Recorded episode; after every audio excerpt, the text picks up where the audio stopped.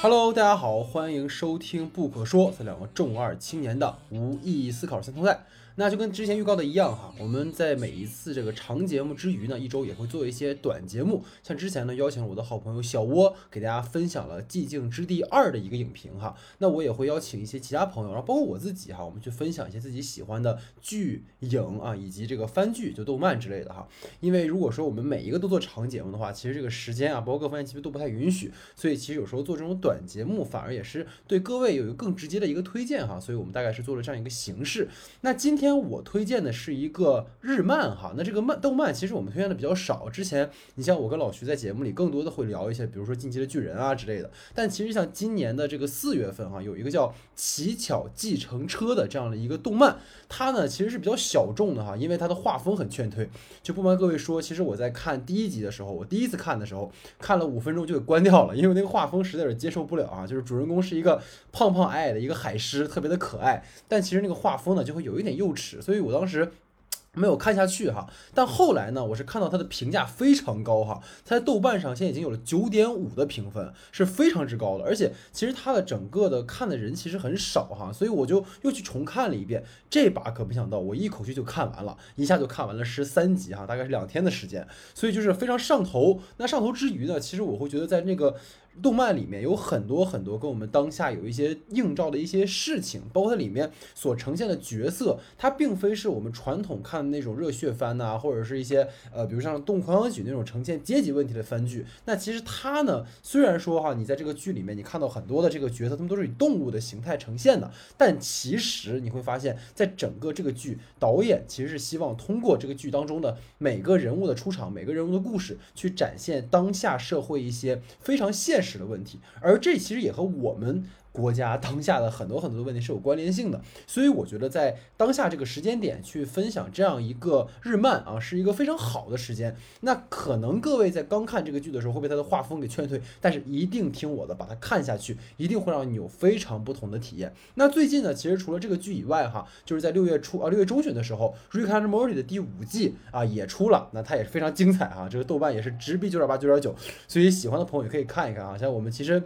因为最近院线没有太多的片子可以看嘛，所以其实我们也会给大家更多推荐一些剧啊，包括之前其实我们推过《全裸导演二》，对吧？所以大家也可以去看一看我们推荐的这样的一些剧集哈。那废话少说哈，就进入到我们本期给大家推荐的这个《乞巧出租车》。那这个片子其实它呈现了非常多的社会议题啊，而且都是从当下的一些像网络文化呀、流行文化中的一些焦虑哈呈现而来的。那一开始呢，其实我们会觉得这个番剧很像是一个之前很火的动漫叫《动物狂想曲》，因为那个动漫其实是通过一个动物拟人化的处理，去把那个可能你看似是动物世界，但其实是实时在影射我们的现实世界。而这个番剧不一样，就是你一开始以为它是像《动物狂想曲》似的那种动物拟人化，但最后你发现，其实它是像最近我们刚刚在院线看的那个《困在时间里的父亲》那种感觉。什么意思？这里就是剧透了哈。如果各位没有看的话，这里一定不要听下去，你们看完再来听。就是因为《困在时间里的父亲》呢，大家看完之后知道，其实他在呈现的是那个安东尼·霍普金斯，他在患有。阿尔兹海默症之后呢，他的记忆开始出现一些问题哈，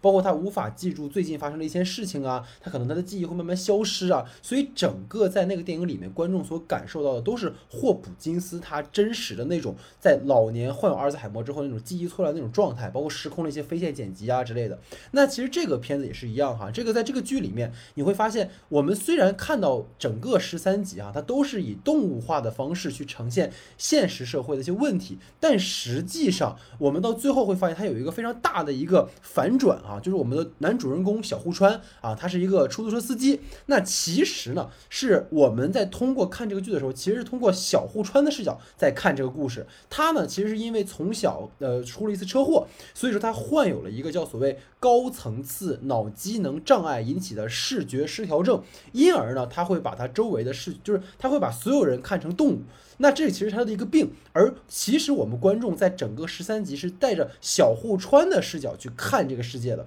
但实际上最后你会发现啊，原来其实大家都是人，并不是说他们是动物的拟人化，所以这个是他这个剧做的非常高明的一点啊，就是你其实是被沉浸在小户川的视角，跟他一起去体验他患病之后对这个世界的一种观察的视角，这个是非常有趣的一个设定啊。首先从它的设定上来讲。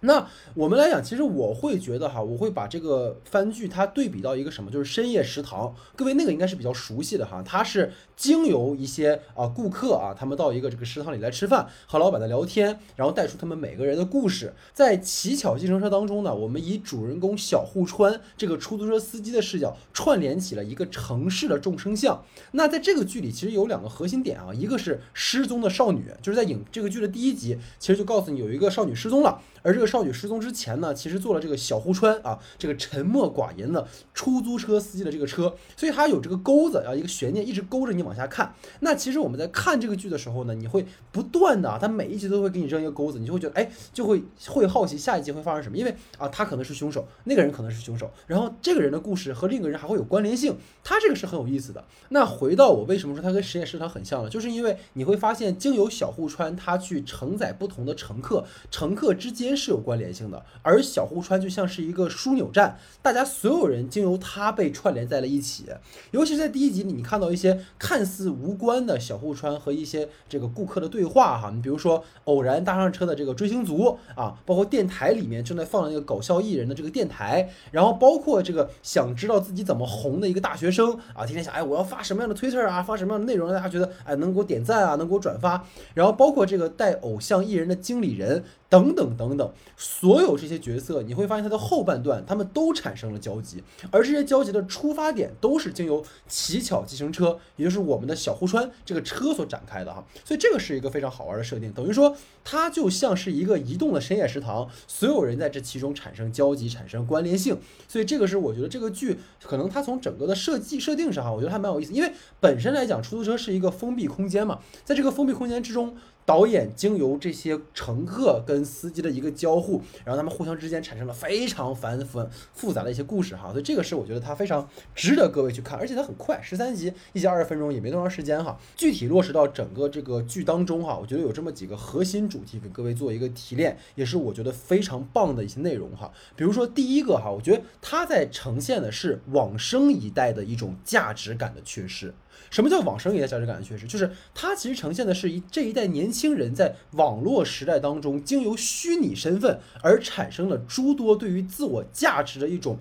不确定性。就比如说哈，就是你在发现这一代在这个故事里面，他出现了很多很多，比如说像叫华泽这样一个角色哈，他其实是想要成为网红的一个大学毕业生，但是呢，他虽然一心想让自己火起来，但是他想要去获得这种价值感，其实完全来自于他人，并不是说我想做什么，我通过我自己获得价值感，而是我要通过让别人为我点赞，通过这种网络当中的虚拟关系去获得我对自己的认同感。这个其实是一个可能在往生时代当中看起来大家呃因为网络变得联系更多了，但实际上其实我们会变得更加的隔绝和孤立，而由于我们愈发的缺少一个共同的价值的一个取向和追求，所以导致其实每个人他们的个人价值的是缺失的，尤其是在个人认同上，可能过去。你还会出去跟朋友们有些交集啊之类的，但是网络时代其实把每个人都限制在了那个屏幕之前，屏幕和你看似是一个零距离的一个沟通，但实际上你跟所有人之间都有一个非常强的隔阂，而由于这种隔阂而导致了像比如说这里面的华泽这个角色，他就会觉得说，哎，我一定要让别人认可我，我才会有价值感。就这个是包括他在后面哈，他为了能够获得更多人的认同，他为了获得自我价值的这种寻觅，他不惜。向那个黑帮啊发起挑战，他甚至被捧为了一个正义之士，但实际上他所有这一切的行为都不过是想蹭热点，想成为一个网红男孩儿，他根本就没有那么正义。这个其实也跟我们最近发生的一些事情有关系哈，就是像网络上那些啊披着粉红色斗斗篷的这些正义之士们哈，就是我说见人就喷啊，管你什么道理，只要说了我们家 idol 啊哪句话质疑了权威，就一定要群起而攻之哈。其实我最近特别想在公号去发一些东西，但是由于最近大家也知道这个环境的问题啊，所以没有办法说那么多。但是呢，其实这两天有个非常让很多人哈都非常愤怒的一件事情啊，但我们不。不能细说，但总而言之呢，就是一个非常火的叫未命名公众号事件嘛，我们只能这么去讲它，就是针对少数群体啊，比如说同性群体啊，等等等等，有很多的这个号被封了哈。那你会发现在网上其实有非常多的骂战。比如说，有人去指责同性啊，你不符合核心价值啊，对吧？你是错误的呀，你是要被消灭的呀，或者是你是要被怎么怎么样的？你会发现，当每一次出现这样的一个。呃所谓网暴现场的这样一个情况的时候，很多人并不是真的，他们有他们的态度去发出声音，更多的人是为了去屈从一种集体价值，一种引导的价值，这种引导的价值让他们去发声，然后成为了一种情绪。其实是非常可怕的一件事情，但是更细的我们就不说了。但反正你就会发现这样的情况其实非常的多。就回到我们这个剧里面的这个华泽也是一样的，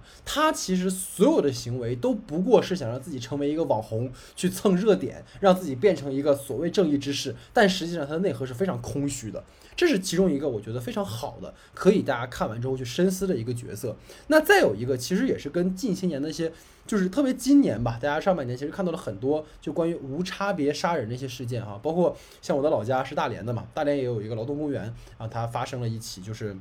有一辆车冲过人行横道，然后撞死了很多人，这样的一件事情哈。那在这些在这个剧里面也有一个类似于这样的角色，他是田中啊。因为整个剧在前三集它都是以我们的主人公小户川啊为主主叙述视点，但其实到第四集还是第五集的时候，他进入到了一个田中的视点，就是田中这个角色他开始回忆他童年的事情啊，成长当中的事情，就看起来跟这故事无关，但实际上这集非常好的把一个可能普通人。他最后变成一个极端的杀人犯的这样的一个病态的过程，用一集的时间浓缩下来，非常好的展现给了各位。就是我们来简单复盘一下田中这个角色哈，他他其实是就是他从小他没有什么特长，也没有什么呃，就是不是别人家的孩子，他只能靠什么方式来获得别人的注意力呢？就是攒那种比较特别的橡皮。我不知道各位小时候有没有那种收集癖哈，收集笔啊、橡皮啊什么的。那他呢，为了买一个限定款的橡皮，他不惜偷了他爸爸的钱。然后这其实是一个网络诈骗啊。其实，在早年间，呃，这种拍卖网站很多出现这种诈骗的行为啊。然后他其实这个也是，他就是。因为当时有那种哄抬物价嘛，比如说我花四千块钱，然后这边有人出四千五，然后我要出五千，这种竞拍嘛，然后最后不知道为什么就这个钱被抬到了十万，就这个十几岁的男孩最后花了他爸爸十万块钱，就去为了去买这么一块橡皮，结果还被人给骗了，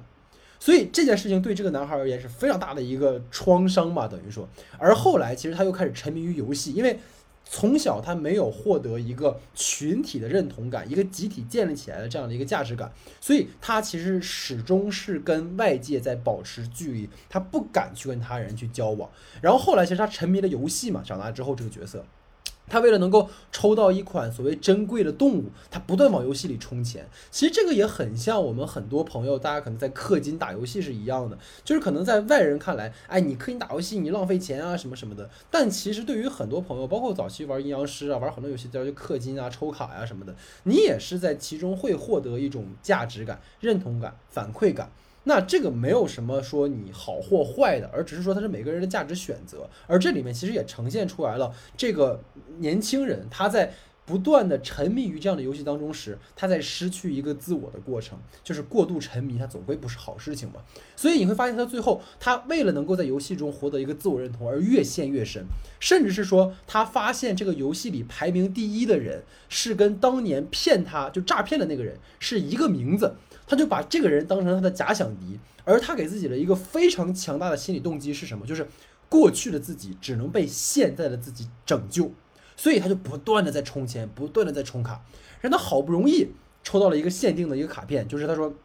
限定了那个动物嘛，结果很意外的，就是小户川那天特别着急开车，就不小心就可能冲撞过他，然后他一闪之后手机掉到了这个下水沟里面，结果存档没了，就是他刚刚抽到的那个。珍稀动物就没了，所以这个整个人就崩掉了，你知道吧？就是他就认为说，我一切的这些不安，我一切的这些悲剧都是这个出租车司机造成的，所以他就要杀掉小户川，给他自己找了一个活下去的一个动力。所以结果呢，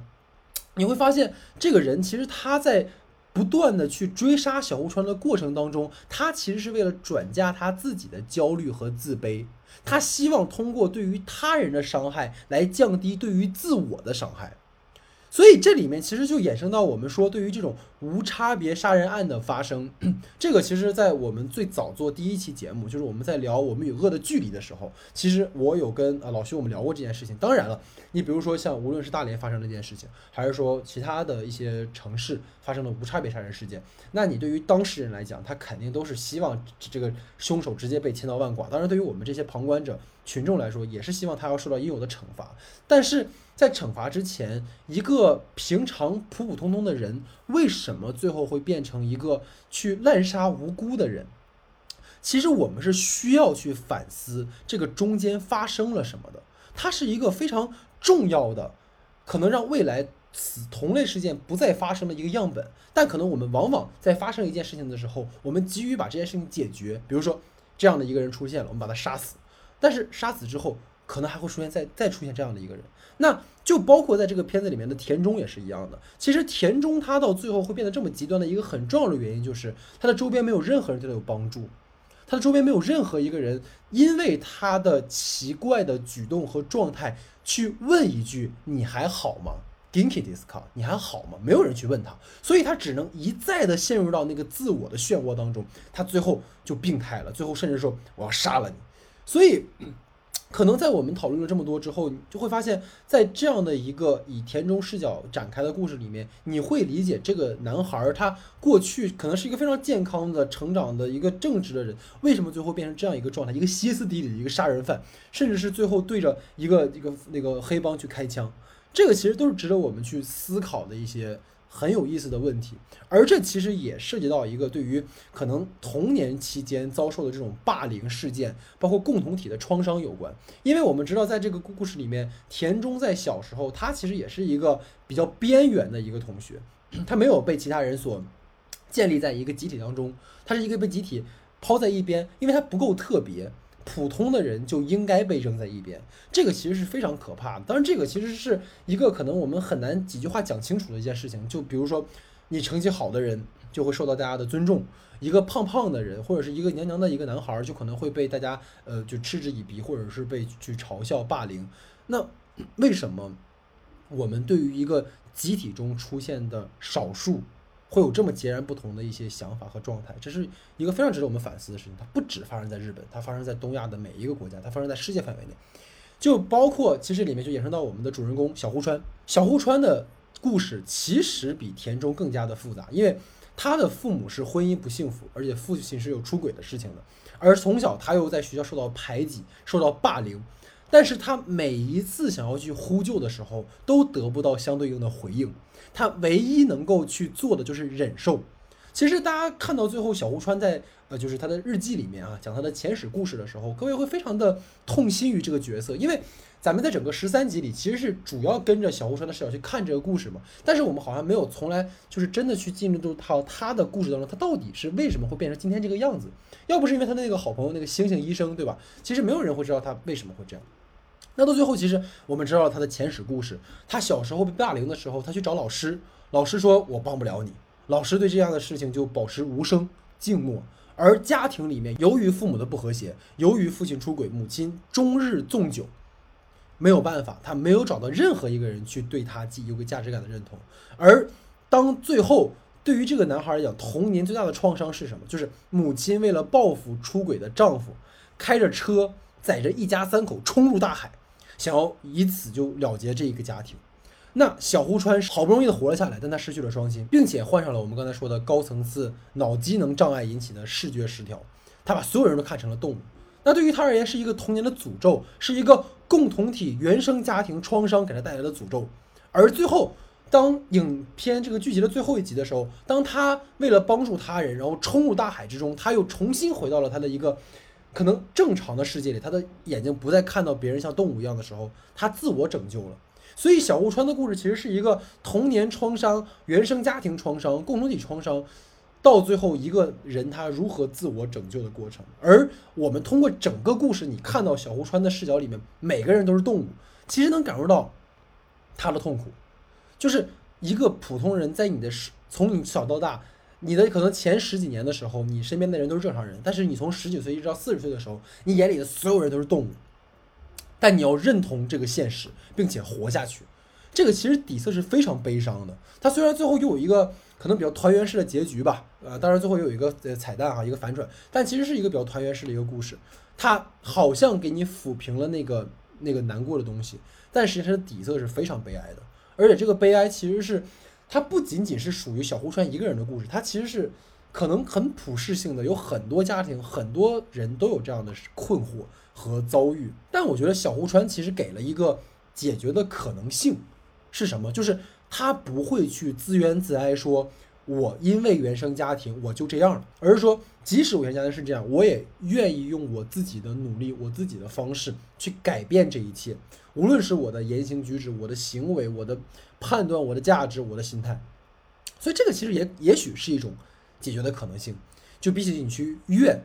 你去让自己不断沉湎于那个过去，也许有某种方式可以让你往未来去发展。所以这个是小户川的故事所带来的。那除了这一类的这个故事以外，在整个这个剧里面还有一些我觉得还挺有意思的一些主题的讨论哈，比如说偶像经济，这里面其实讨论到偶像经济的问题，就是。你会发现在这个剧里面，它呈现了一些地下偶像的这个团体嘛？它里面有一个叫这个神秘之吻的这个团体啊，这个三人团体的组合其实很像 AKB，对吧？就 AKB 四十八也是日本的一个从地下走到地上，然后红遍全国国民 idol 的这样的一个组组合哈。它里面其实在这个剧里面呈现了一个叫二阶堂的一个呃主人公啊，他是在这个组合里面的 center 哈。然后结果呢，他差点被一个叫三师的啊这样一个女生给抢去了 center，他为了保住他的位置。他甚至是动了杀心要去杀这个人，而这个三师其实我前面讲过，他就是那个第一集铺垫的那个失踪的女孩。这个三人团体里面，由于三师的失踪，所以他们的经纪人找了一个假三师啊，一个跟那个三师长得很像的一个女孩，然后去顶替她的位置。然后到最后，其实大家会知道有个惊天大反转啊，这个我就不剧透了啊，这剧透就没意思，大家可以自己去看一看。但是你就可以发现，这种偶偶像的这种经济里面，偶像文化里面。光鲜亮丽的表面之下，他们的内部的一些争端、一些问题，其实它也有呈现，是非常在呈现一种本能的欲望的东西。它里面三个人啊，我二阶堂我要努力上位，因为我想成为一个明星。他有非常强的进取心，然后他找了一个男朋友，其实是一个不太有进取心的一个呃做漫才的艺人哈。那另外它里面其实还有他的两个伙伴嘛，也都是这样的一些身份，就是我家里很穷，我希望变得有钱啊，或者是我我妈妈过得不好，我希望能够让自己活起来，让我妈妈过得好一点。就是你会发现，这讲的其实是普通人的故事。普通人，当你找到了一个机会能够去上位的时候，他会不惜一切代价，所以才会有我们说最后那个反转的那个点。所以各位可以再去看一看哈。所以这是一个有意思的事情。然后另外就是在偶像经济里面，其实这个剧还提到了一个很重要的角色，叫做金井，他是一个追星的粉丝。那其实在这个剧里面，他这个粉丝形象还是很正面的哈，他不是那种呃非常疯狂的。虽然说。这个金井把他自己所有的积蓄都投入到这个追星买周边当中去了，他把他的自我价值完全的依附在了和明星的握手会上。大家可以看在某一集当中，他呃买了很多张 CD，对吧？然后终于获得了跟这个他的偶像哈拍拍了一个照片，然后呃牵呃牵手啊、拥抱啊这样的一些方式啊，其实是呃很像我们今天的这种粉丝文化呃偶像文化，其实是通过这样的方式去支持自己的 idol，同时在偶像身上获得一种自我认同感。但是我们会发现，这个剧里面他在呈现这个所谓的粉丝的时候，他并没有把它呈现的很极端。但是在当下，我们会发现有很多粉丝文化已经走向了一种非常极端的一些程度。你比如说，其实我前两天刚刚看了一个推送，就是大家也知道那个三号厅检票员工啊，是个非常我就非常喜欢的一个公号哈，在做这个电影相关的评论。然后他就在说他自己被刘昊然的粉丝控评了。然后呢，他因为不喜欢控评，他其实本人对刘昊然没有任何的这个疑义。我我个人也很喜欢刘昊然，我觉得演的还是挺好的。年轻一代里面其实算非常有活力，然后非常有这个表演欲的这样的一个演员哈。但实际上，当他去跟粉丝说你们不要控评，可能说了一个滚，然后就被粉丝们去群起而攻之的网暴。就是粉丝文化当中这种控评，或者是说，像之前大家也知道，这个去年三月份我们也做过节目哈，就是引发了同人和饭圈。大战的那个两字艺人，对吧？在他们的粉丝也是一样很疯狂哈。就是我觉得可能某种意义上讲，你作为一个粉丝啊，或者说我们去追一个 idol 啊，或者说我们喜欢一个偶像，然后我们通过投射他的努力，去让我们自己获得一种价值感、满足感，这个是没有问题的。但是是不是在获得这种满足感的同时，就拒绝一切对于你 idol 的负面的评价？就是你的 idol 就是完全的完人嘛？但如果这种所谓的造神的，偶像在某一天某一个行为让你有这种可能不好的想法，就是不好的一个负面的话，你会怎么样？他会变得非常极端，就像之前那个对吧？我们说时间管理大师也是一样的，对吧？就是一点点负面的新闻或者这种负面的事件，他就会整个人被打翻在地上。所以可能在这种在这个剧里面，他在呈现的其实就是一种对于度的把握吧。如果任何事件过度了，你比如说我们前面提到的田中，然后包括这里面提到的金井，金井就是在度之内，我虽然追星，我花掉了我所有钱，但是我努力去挣。但是田中是，我就一股脑的我去越界，我去我去可能投入我的一切，我牺牲一切，我不要任何社交，我就是为了抽到那个宠物。然后最后他发现一切崩掉之后，他就陷入到了一个非常极端的一个情况当中去。其实这个度的把握，就是一根弦是很重要，但是很多人现在可能根本把握不了它。然后再一个，我觉得这个剧里面它不仅呈现了年轻人的状态哈，然后也呈现了一些中年人的一些状态。然后包括这种网恋的这种甜蜜陷阱哈，这里面有一个市花的角色，他是这个小户川的朋友。然后呢，他在中年生活其实是一个事业平平的状态哈。他在交友软件上啊，划了一个年轻的女孩儿。这个女孩儿呢，其实就是我们后面知道她这个《甜蜜之吻》里面的一个呃成员哈，叫世村啊。因为他们跟黑帮之间有些交际，所以师尊不得不去做这种所谓仙人跳的工作。而这个大叔呢，其实大家能够看到，他为了去获得这个女孩的喜欢哈，他把自己的这个年收入写到两千万，对吧？然后请这个女孩去。高档餐厅吃饭啊，然后希望获得这个女孩跟他结婚，但其实你会发现，他呈现的是这个阶级的一种无奈。人到中年，事业不顺，生活不顺，也没有办法获得自己的爱情，所以他在呈现的也是这种中年的一种状态。然后再有一个，其实是这个剧里面从一到最后一集都贯穿，但他其实跟其他角色没有太多关联性，就是那个追梦的搞笑艺人。其实那个给我的感觉很像我之前看的一个日剧哈，我是有机会会给老徐做那个剧，叫呃短剧开始了，很像。短剧开始了，其实它里面是枪野江辉嘛，就是大家很有名的几个演员演的啊，年轻演员，他们是二十五岁，在追梦路上追了十年之后，发现嗯好像不太行，他们选择解散。而这个其实更极致一点，这两个搞笑艺人他们已经年近四十岁了，是一个近乎于中年的状态，而中年了却没有火，他们碌碌无为，不得志。而他其中那个叫柴恒的人，他他想要大红大紫，但是却怎么也火不起来。而跟他去捧哏的那个人叫马场，他没有什么欲望，没有什么追求，反而被大众喜欢。那种低欲的躺平的心态，反而成为了大家去追捧他的一个亮点。反而是那些非常努力的，像柴恒这样的人，却成为了大家觉得，哎，你很老气，或者你这种状态很很过时，对吧？这个状态。所以他也是在呈现不同的人，他们在进入到中年的这个过程当中去，有些人在追梦，有些人被现实妥协，有些人被人骗，是因为我无法获得精神的。满足，甚至在生活中也满足不了，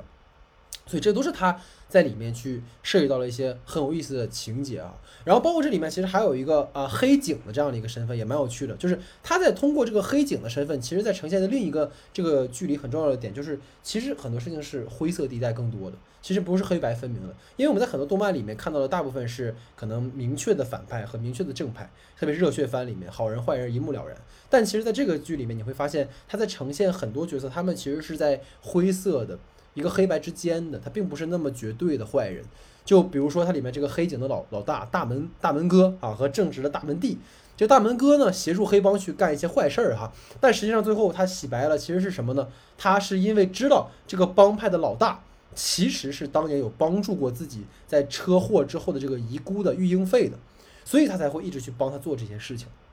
然后包括说这个黑帮老大本身，他虽然说可能有这种勒索呀、高利贷呀这样的一些情况，但实际上在这些坏事之外，他也会做一些慈善事业。包括我们的主人公小户川也是被他所帮助的一个状态。所以你会发现，没有任何一个人是可以直接被标签化的。你包括我们这个主一个反派流氓阴沟。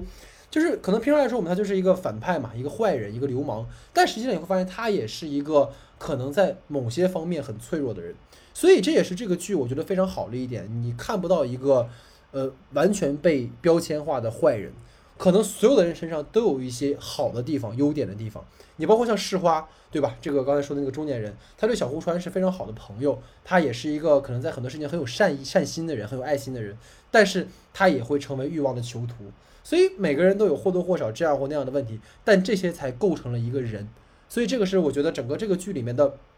诸多哈，可以跟各位去分享的，也希望大家能够去看一看的一些点。可能很多人都会被他津津乐道的一个点，就是他最后一集的时候。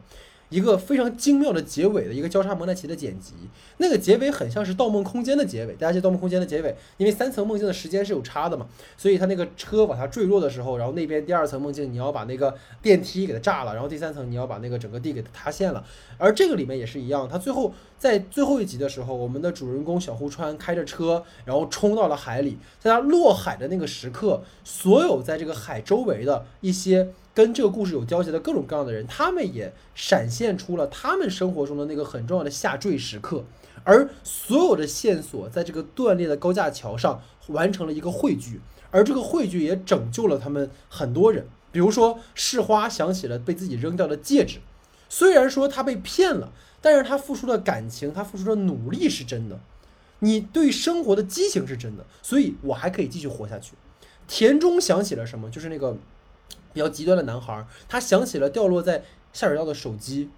那个手机掉落一下，一瞬间，所有的他所有的生活都被打乱了。但是真的一切至于到今天这个程度吗？他本来准备自杀，但他看到那一刻，他重新回忆那个瞬间，也许这并不重要，可能活下去更重要。然后那个假的三师啊，想到了母亲扔进油锅里的鸡块，因为他在整个剧里非常喜欢吃鸡块，他想到了什么呢？啊，这个是一个呃一个悬念哈，各位自己去看就好了。然后我们说世村啊，就是其中的一个偶像，他想起了丢进浴缸里的肥皂，因为那是他一直梦寐以求有了一个自己的独立空间，因为他小时候家里非常的穷，没有没有没有办法去有自己独立的空间。然后华泽这个刚才说到的那个一个想让自己非常红起来的小胖子，他又想借由这个坠落的瞬间去拍这种流量视频，而柴恒。那个搞笑艺人，他在这个过程中想出了一个新段子，所以我觉得这个剧它它最好的就是从第一集到最后一集的很多点都是在有贯穿和连接的。所有人从第一集开始像一个鞋带被慢慢系被慢慢系上一样，然后在最后一集又慢慢解开，大家分散在这个人群当中，又开始了各自的生活。而这一切看似都没有发生过，但实际上每一件小事情可能都会引起大涟漪，会影响到所有的人。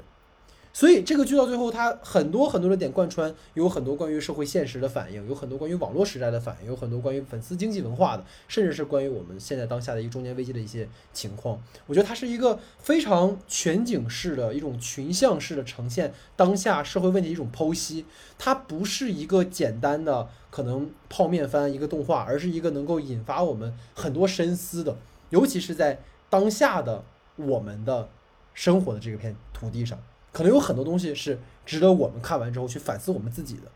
我们可能改变不了所有人，改变不了钱，但是我们至少从自己开始。你不要让自己陷入到那个陷阱当中去。这可能是这个剧可能看到最后，我觉得想要传达给各位的一个点。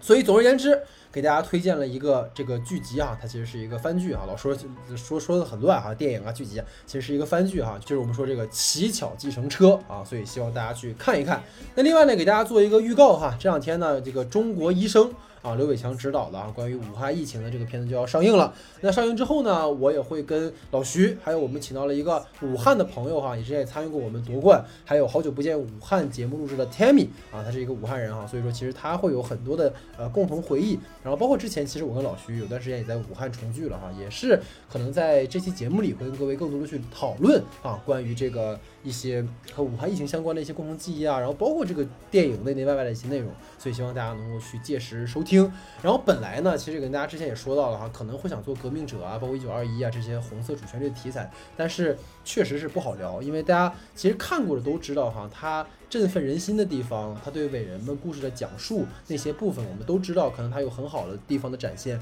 但作为一个电影来讲，我们纯粹从电影本身来说，它有诸多这样或那样的问题，但我们也不便多谈。所以各位有机会的话，可以私下哈，我们可以在 呃留言区，我们在公众号里去聊一聊哈。所以这是整个的。